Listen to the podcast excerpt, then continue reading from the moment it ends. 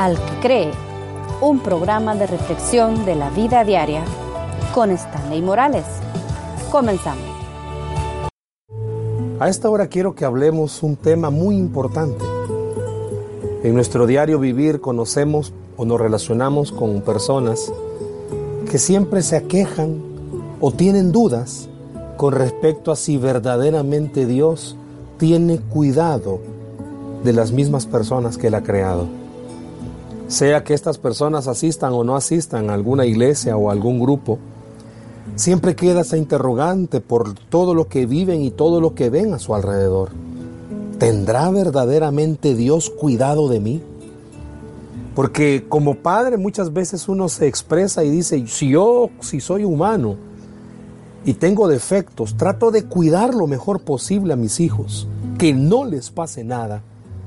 Estas interrogantes vienen o surgen en nuestra mente cuando vemos que a veces vivimos o pasamos por situaciones difíciles de entenderlas y nos cuestionamos si verdaderamente Dios tiene cuidado de nosotros. Quiero llevarlo a un verso de la Escritura que va a ayudarnos a aclarar esta interrogante.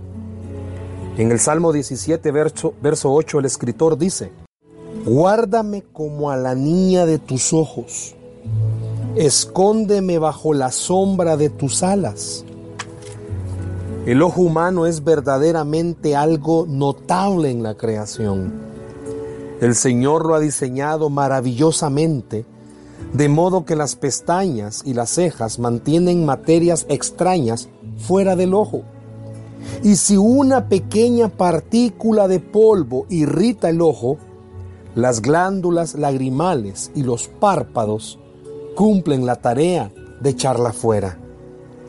De la misma manera en el reino espiritual, nuestro Padre Celestial da un cuidado especial a los suyos porque son descritos, de acuerdo al verso que hemos leído, como la niña de su ojo. Lo que hace referencia a la pupila. Leemos que Él lo guardó como a la niña de su ojo. Estos pasajes hacen referencia a Israel, pero son igualmente ciertos acerca de todos los que le pertenecemos a Dios por la fe en Cristo. Él nos guarda de manera maravillosa por su gracia y nos protege a través de todas las experiencias probatorias de nuestra peregrinación en la tierra hacia la gloria eterna. Y cuando nos vemos asediados por el enemigo, Él viene rápido en nuestra defensa. La pupila del ojo precisa de un cuidado especial porque es a través de ella que la luz entra al ojo mismo. No se puede proteger a sí mismo, sino que depende enteramente de las pestañas, de las cejas, de los párpados y las glándulas lagrimales. De la misma manera nosotros apoyamos nuestra vida en Cristo, en su tierno cuidado y su amante interés por protegernos de los asaltos del enemigo. Recuerde, usted que me está escuchando, usted es tan querido por Dios como la niña de sus ojos. Que en su mente no existan pensamientos que Dios no lo cuida.